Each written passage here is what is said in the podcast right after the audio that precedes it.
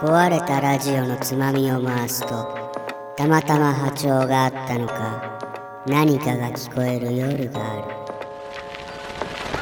24時間人々の注意を奪い合っている。注意を奪うように設計されていることにほらな危惧するのはわかる。でタバコが奪おうとしているのはあなたの肺の健康ですがこのソーシャルメディアが奪おうとしているのは人々の魂だ。時間とか超える魂。いい話ですよさて今夜の談義は？あのーうん。僕の性質として、うん。まあ、ものすごい過集中。あ集中しすぎちゃうの？かつ、えー注意散漫どっちや？そうこの2つ相反するものを僕多う分両方とも持っていて、あー。でグーって突き詰めていくんだけれどもち他にちょっとでも気が散ると、うん。一気にその集中が解けてそっちに集中してしまうっていうはあはあは結構ややこしい性質を持ってるのね、あこれね。うん飼いならすのがね大変ですね。で、えーそんな中で話がぐんと飛んじゃうんですけど、ん。何が嫌いって電話嫌いっていうのはまあ有名な話でしょ？まあ気い散るんだろうなほら。いや本当にもう電話というものをうん。生み出した方たちの功績は称えますし、ベルとか。ベルとか。あのその後電話がもたらした多くの文明の発達に寄与したそうですこのよ貢献度っていうのはもう本当に賞賛に値するとは思うんですが僕個人に関しては電話嫌いなんですよ。本当にね脈絡なくえー文脈関係なくいきなり人一倍気い散るんだろうな、ガンと来られるから、うん。もう一気にパンって手が止まるし もう本当に電話はこう無理だと思って電話番号を変えて電話帳を本当にね10件とかにしなったんですよね。近しい人だけみたいな。そう、うん。で起きた弊害はたくさんあれど、えーそれで受けた恩恵の方が数知れずっていう状況の中、今ねうん。ほぼちょうど1年前うん。に、えーこれ生産性をこれから本当に高めていかないと、うん。あの時間ってこう有限そうだね。だから、うん。なんだろうな。まあもう追い先長くはないだろうし。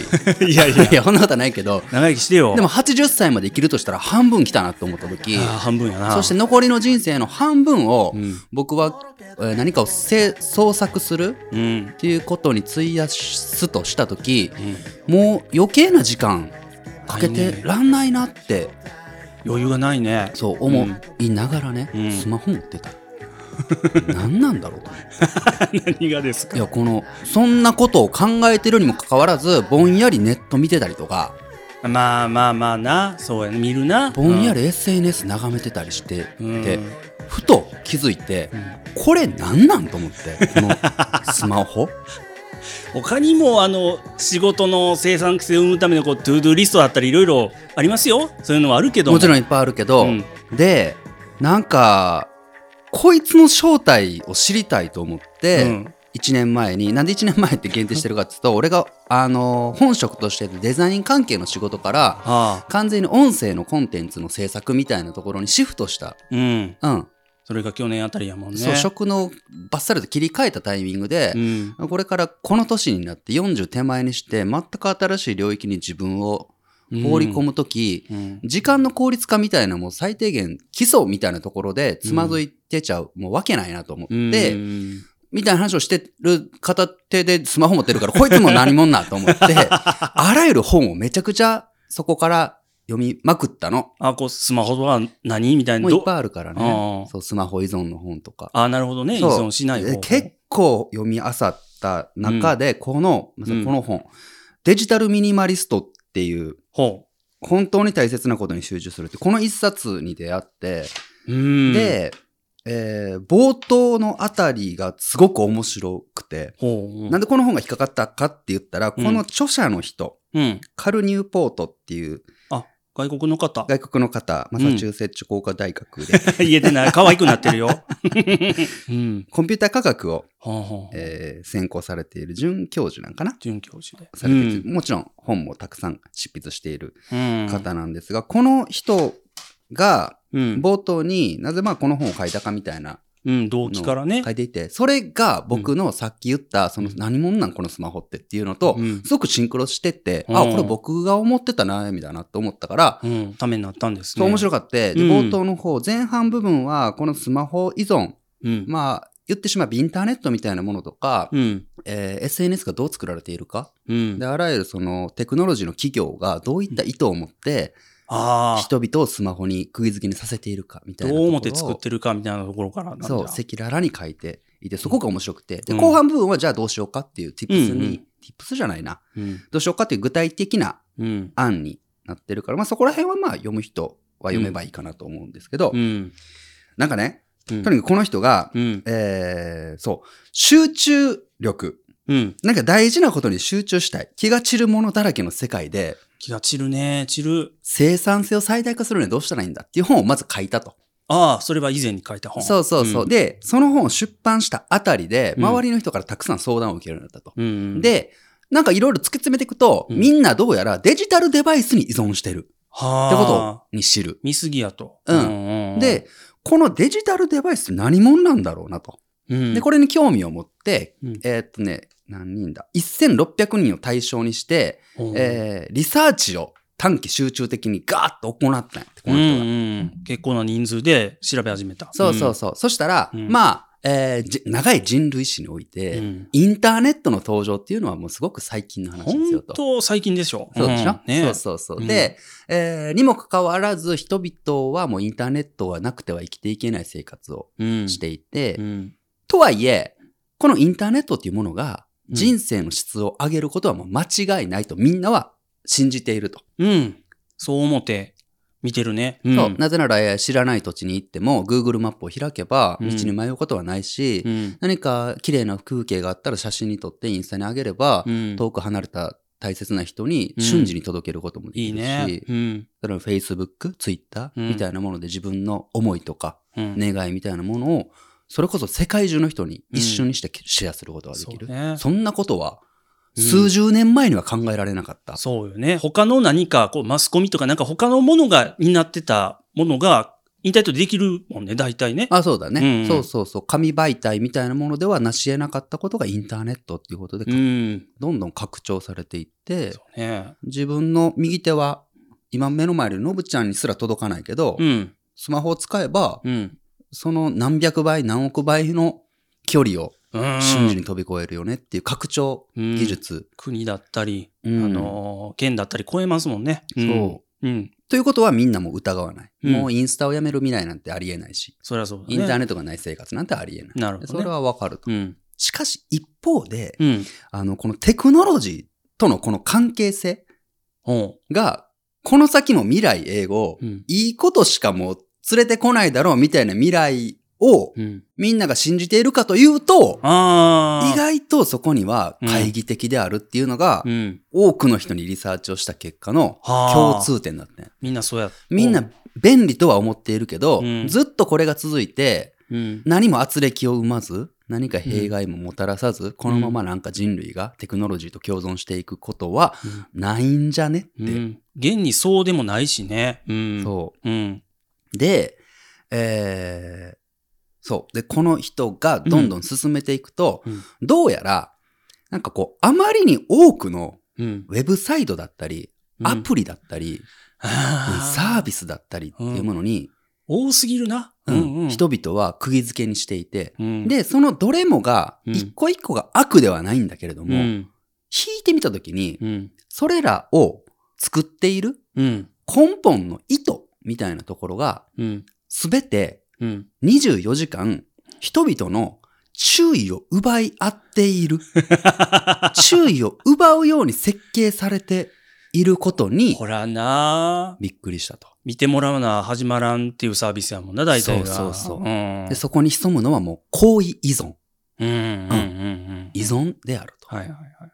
で、これがね、おもろくなっていくんやけど、うん。もちろんその制作者の人たちも、うん。えーそれが、えー意図した通りのことであるとうん。いうことはまあ当然あったと。うん。つまりはもう使わずにはいられない仕組みを作ることで、うんスマホこのサービスに人々を多く集めようとした、うん意図したうん。行為であったことは間違いなんだけども、うん一方で、意図せずに生まれたことっていうのも多大にしてああ。あったんだって。あるか、あるだろうね。これがね、うんもう僕らね、多分ね、麻痺して分かんなくなってるけどね、そうそう、慣れっこよね。まさかね、うん人々がこれほどまでにうん。単なるテキストメッセージにうん。こんなにも注意を独占してしまうようになるとは誰も想像していなかったっていう。ほうほう。テキストメッセージ。ツイッターもそうだよね。フあーェイスブックもそうだよね。うんうんそうだねつまりは単なるテキストのメッセージに、うん。なぜこれほどまでに人がうん。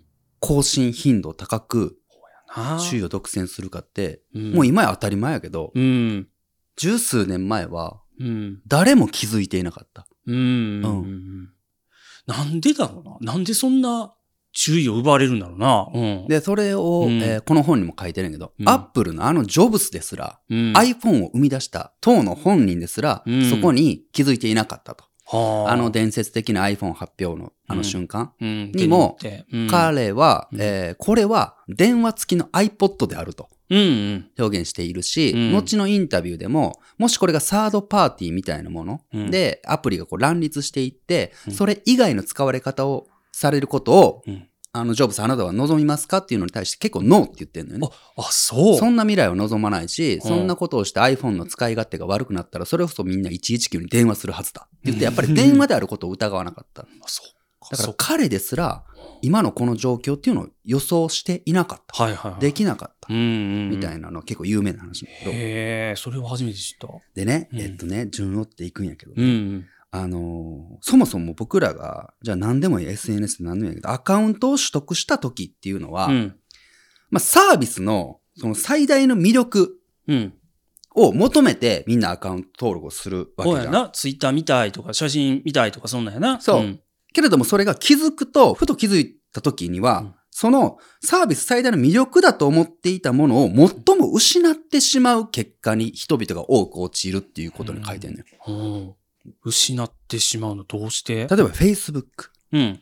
遠く離れた友人とも、うん。すごく身近にいられるようなうん感覚になれるように、いいよね。あれを登録し、ツールとして使う。うん。これはサービス最大の魅力だとうん。思い人々は登録するんだけど、うん。気づいたら、今、目の前にいる友人との会話を楽しむよりもう、ん。スマホを触ってしまう。うん Facebook を開いてしま目の前におるのにね。おったらそっちと喋ればいいのにね。うう。ん。そう。つまりは遠く離れた友人と友情を育むことが最大の魅力と思っていたのにもかかわらず、目の前の友情をも壊しかねない事態に陥った。確かにそうね。うん。で、もうそれに気づき始めた多くの人々が、まあ、対抗策を打ちますよねと。例えば、こう、ベッドには持ち込まないようにしましょう。ああ、気ぃつけるね。通知をオフにしましょうとか。うんうんなんかこう、日曜日はもうデジタル休息日にしてスマホをもう家に置いて出かけましょうとか。うん。いろいろするんだけれども、ね結果、えー、やったことがある人は耳が痛いと思うし、僕自身もそうですけど、うんどれも効果が薄いですよね。そうやな。う。うん我慢するの限度があるというかね。で、うんそれはなぜかというと、さっきからのぶちゃんが気になっている、うん。えーそんなことではもう効果が発揮できないほどには、うんもうあらゆるサービスとかツールみたいなものは、はあ。もうのぶちゃんのうん。注意を完全に奪うように、がっつり心つかまれてるもん。がっつり仕組まれているという。そうだね。うんうんうん。で、理由はもう明確で、うん。あらゆる企業がうん。その行為一点においてのみ、うん。もう何十億ドル、うんうんうん。もう何百億ドルといった 資金が投下されてるわけよ。すごい。それ考えたらすごいな。うん。ベッドに持ち込まないようにしようみたいなうん個人の tips なんてうん。何億ドルの資金投資にはかなわないですよ。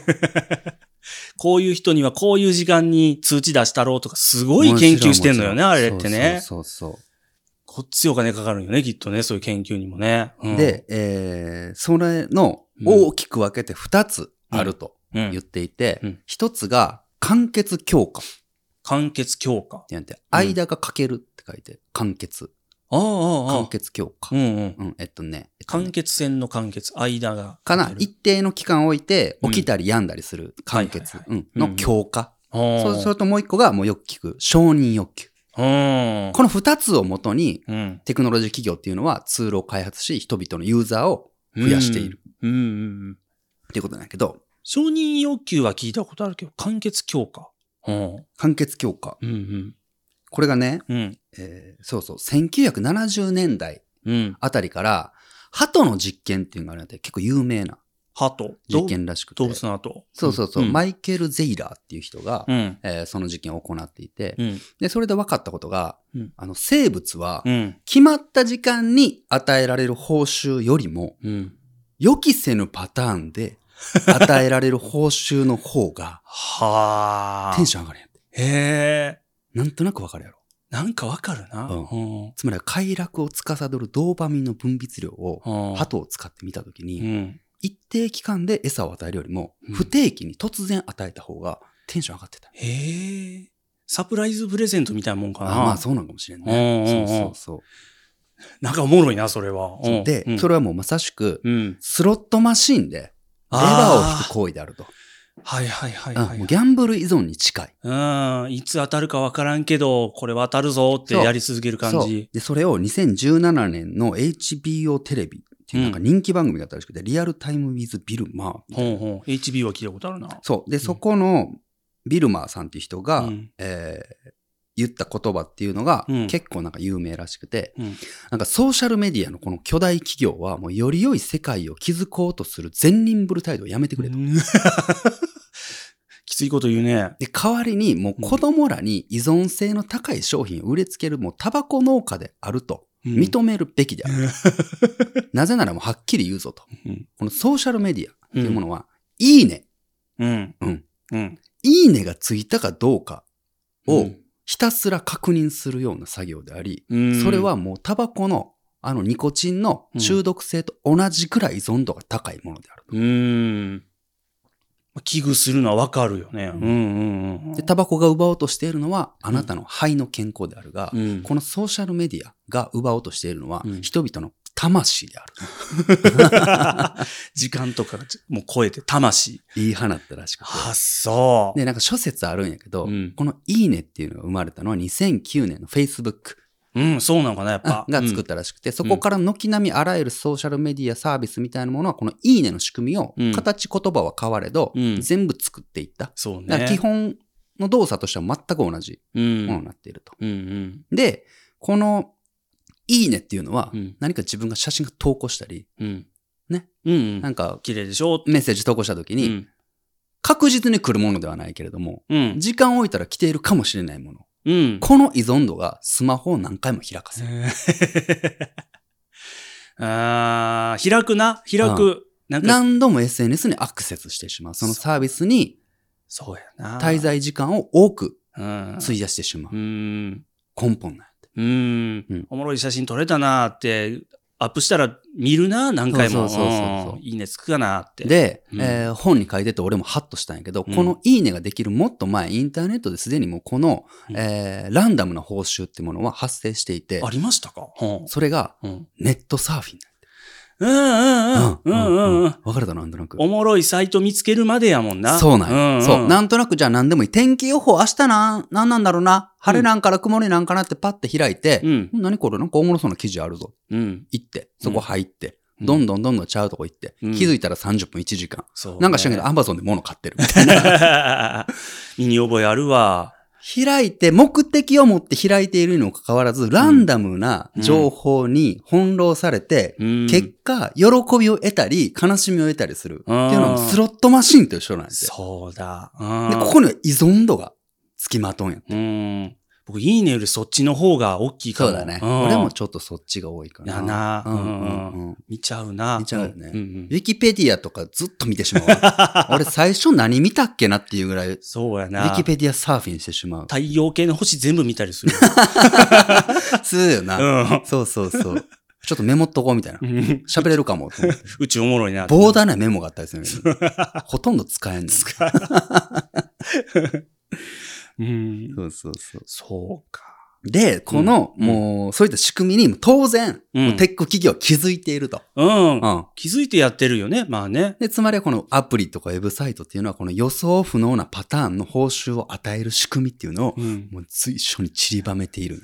何十億ドルの 資金を投下して、優秀なプログラマーを駆使して、人々に自然と気づかれないように、うん不特定多数の報酬がランダムにうん。なるように、もう規則正しく設計されてる。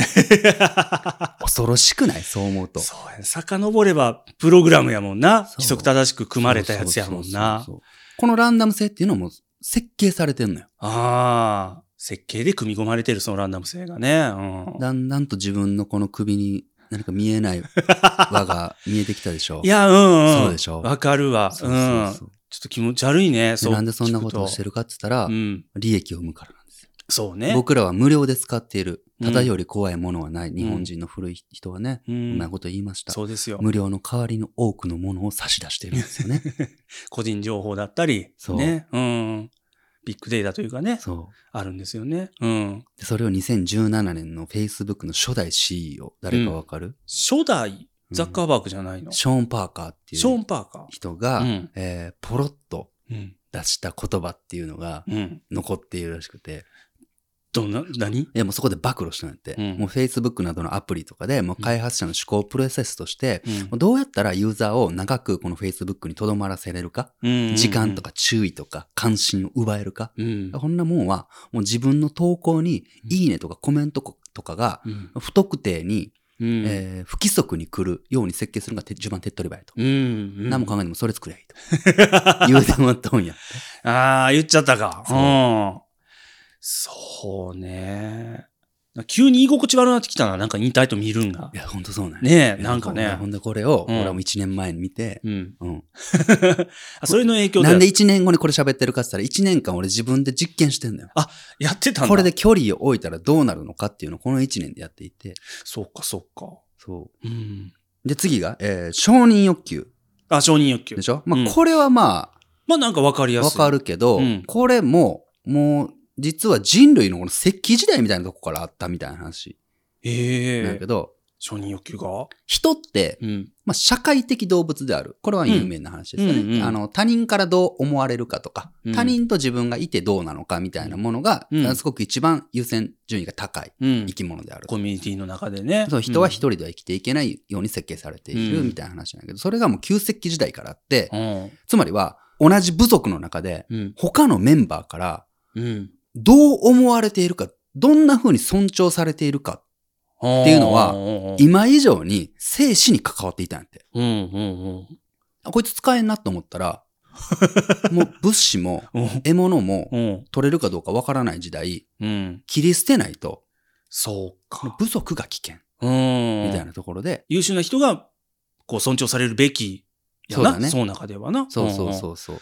つまりもう周りの人からの承認っていうのがもう侮れなくて、うん。うん。旧石時代からもう生死を分ける情報、そう。人からどう思われるのかみたいなもの。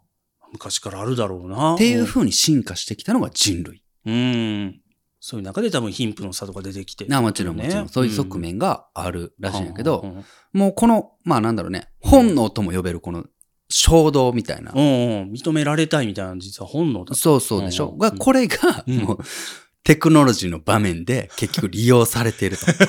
石器時代からあったやつが。そう、この本能みたいなものがもう利益を生み出すツールにも活用されている。テック企業はもう目ざとくそこを持っている。うん。うん。まあ、いいねがランダム報酬であったんプラス、うん。いいねって言われたってことは、うん周りからの承認じゃん、結局。うん。知ってる人からの、あ、それいいじゃんっていう、うん。自己の承認欲求を満たしてい認め。られた。うん。そうそう。うん。で、それがね、えーまあ SNS に限らず、メールの返信みたいなものにもうん。結構近づ近いものがあるみたいなことメーを言っていてルの返信ね。うん。既読する。それもここに繋がるやんて。う。うんん既読するは寂しいね。誰かのメッセージを無視するっていうことは、うんえーその石器時代部族でいうところの焚き火を囲んでいるにもかかわらず、うん隣の人が脇腹つついてなあなあなあっていうのを無視している作業なんうんだ。無視している行為に。うん。なんか、知らせたいことがあるのにな。多分な。うん。それを無視することは死に値する。部族の他の人を敬っていないうん行為みたいなものは死に値するみたいな、そうだね。承認欲求から派生する、うん。うん、本能にプログラムされたところをつついてるんやって。はあ。で、一番わかりやすいのが、あータグ付けなんて。タグ付け。うんまあのぶちゃんとかも友達おらんからな、タグ付けられた経験とか少ないんかもしれんから。したこと大事ですね。そうだね、ピンとこんかもしれんけど、多くの人っていうのはやっぱ Facebook とかでこう、タグ付けみたいな。うん。うんうん。起きるわけここの、この時この人といましたとか。ああ。こんなイベントやるときにはこんな人も実は絡んでますよ。うん、ここに出てた、このこういう人が出てましたとか、ね。そうそうそうそうで、このタグ付けが意味するところは、うん。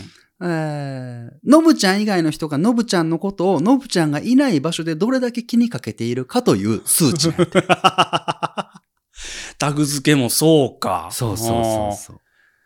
まあ、そう。そういうのに満ちてるよね。なんかそう考えるとね。ううんんうんうんうん。つまりはこの、えー完結強化とうん承認欲求、この二つの石器時代からうん。連綿とうん。受け継がれる人々のうん。本能を人間の心理。巧みに利用して、うん。へ人の心理の弱点を食い物にしていると Facebook のパーカーはもう言ってしまった。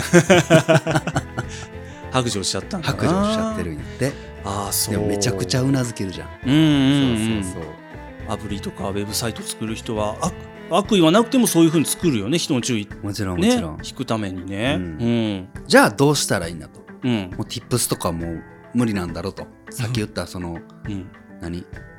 ライフハックみたいなものではもう制御できない。小さな変化ではもはや対応できませんと、うん。じゃあどうしたらいいんだろうということでこの本が言ってるのは、うん。もう、まあ、つまりはさっきも言ったようにこの問題に横たわるのも私たちのもう本能とも呼べる行動原理であると。うんうん。これを利用されてる。なので取り戻すべきは主導権であると。でそこに必要なのは、え Tips とかではないとうん。つまりはテクノロジーを利用する上での哲学が必要なんだと、うん。新たな向き合い方の指針みたいなものを確固たるものをあ持つ必要があるんだということでーうん。デジタルミニマニストになるためにみたいな感じでつながっていくけどああそこでからそうそうそうそう。うん。いろいろ教えてくれるのね。そうん。はあ気になるなその。後面白い貸してあげる例えばね、うん。あのーまあ、美術館とか行って綺麗なすごいな、うん。こういう筆早いなとかまあ見るじゃん。で今もしこの人が、えー現代に存在していたらこれ3ヶ月で完成したんかなと思って。なぜならこれテレビもあるしスマホもあるし。何でもあるじゃん。ながらみとかしちゃうかもね。あもちろん。もちろん。ながらみとかもするかもね。壊れたラジオのつまみを回すとたまたま波長があったのか何かが聞こえる夜が話は止まらずより入り組んだ次回へと続きます。そうだからお母さんはうまいこと言ってやっぱよそはよそうちはうちよ。あれはもうきっと他の人の興味関心よりも己の好奇心を信じろって言ってた。だと思うよ。違うんだけど 次回もどうぞお楽しみに